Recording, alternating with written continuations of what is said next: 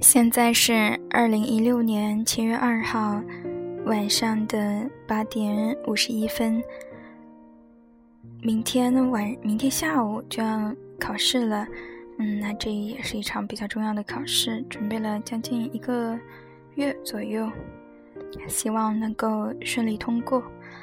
来北京也一年了，快一年了吧？去年九月份来到这里。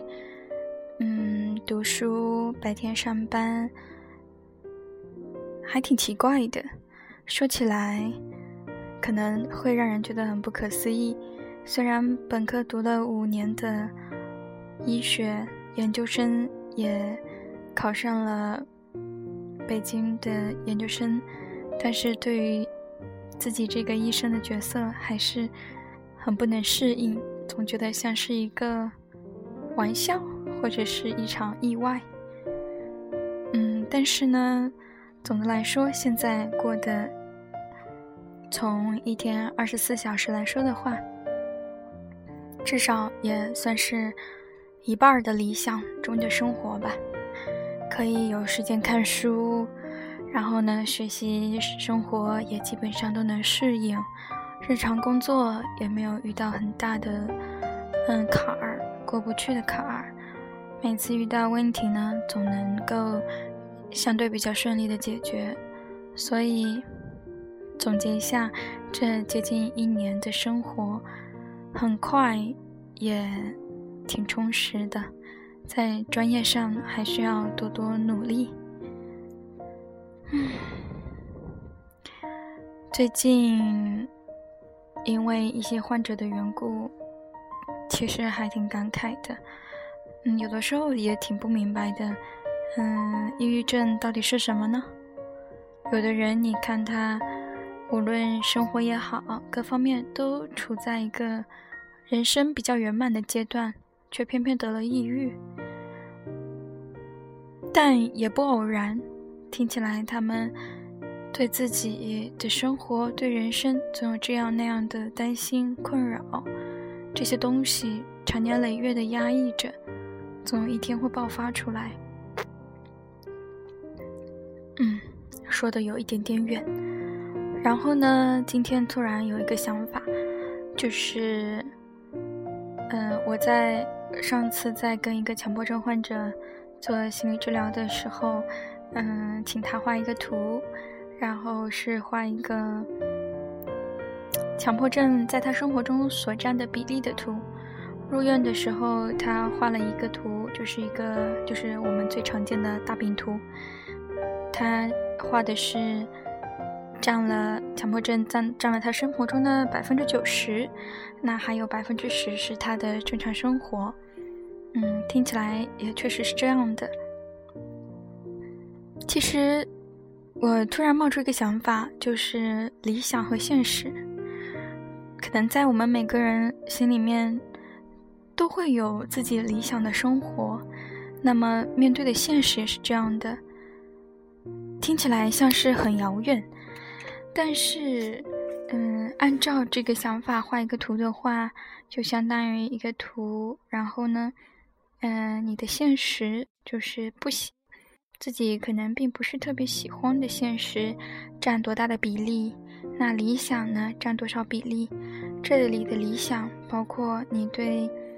嗯，工作、对学习，以及对和以及你的关系和朋友啊、家人啊这种嗯关系，在你的日常生活中所占的比例，嗯，比如我来说，嗯，在我的现我的现实是我难以接受的啊，工作里面的非常多的繁琐、机械，又完全得不到嗯提高的一些工作。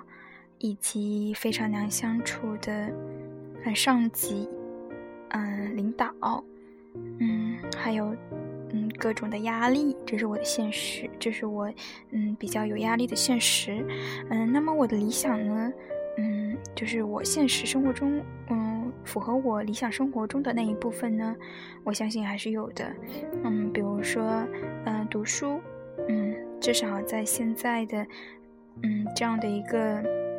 生活当中，我是有时间去读书的，嗯，周末有自己的时间，嗯，可以出去玩儿，啊，可以读自己想读的书。那每天可以至少，嗯嗯，不在考试准备期间，嗯，可以至少有嗯半个小时到一个小时的嗯放松读书的时间。嗯，在专业上呢，也是一个稳步的、稳步的一个往前走的一个这样的一个趋势，倒也还是比较让我有一些些期待。嗯，然后呢，还有嗯，曾经有非常好的上级给我的影响，也是至始至终的让我保持对对这个专业的一些嗯热情。嗯，让我继续能够坚持下去。嗯，这是生活中的理想的部分。从现在来看，要我给打个比例的话，那这种理想应该是占到百分之，呃，三十左右。我相信这是一个非常高的比例，因为很多人会觉得说，我我生活，我我不想一点都不想要我的现实，一点也完全。嗯，我觉得我很难接受我的现实生活，我现生活的就是地狱之类的。但是我觉得这样的分析思路可能会让你觉得，嗯，你过好的，你过好了今天，就相当于你过好了未来。嗯，例如说，嗯，还有一块也是我比较满意的，就是可以和朋友有一些互动，然后嗯，有给朋友买一些礼物，嗯，这也是我来北京之后一直在做的事情。对于我的人际关系来说，也是，嗯，让我能够享受到，嗯，朋友之间的那种感情，嗯，这也是非常好，这就是经济独立的好处啊，嗯，这也是我的理想生活。那怎样才能够，嗯，我们说实现理想的过程，可能就从这个比例增加一点一点开始，嗯，也许会有一些帮助，嗯，就好像说。我怎样提升我的幸福感呢？可能我多多读一点书，我就会觉得更幸福一点。毕竟一天只有二十四小时，那么一天当中，你的理想，你的理想占的比例越大，那你现实的比例占的越少。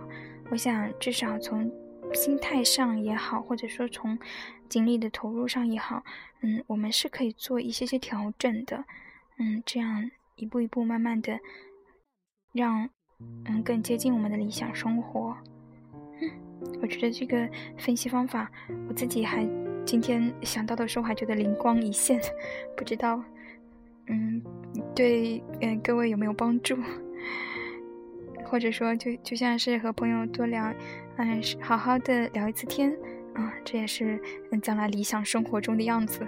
可能我我对理想生活的这种描述，嗯，我自己的感受就是，可能要要花很多时间读书，然后和很多是很多人人去交流，在工作上呢，也是一个嗯，相对来说比较满意的，就是对自我的能力也好，嗯，比较满意的状态。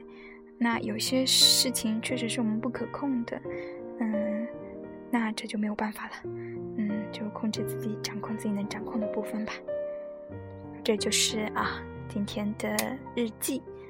嗯，祝大家嗯周末愉快，祝我明天考试顺利。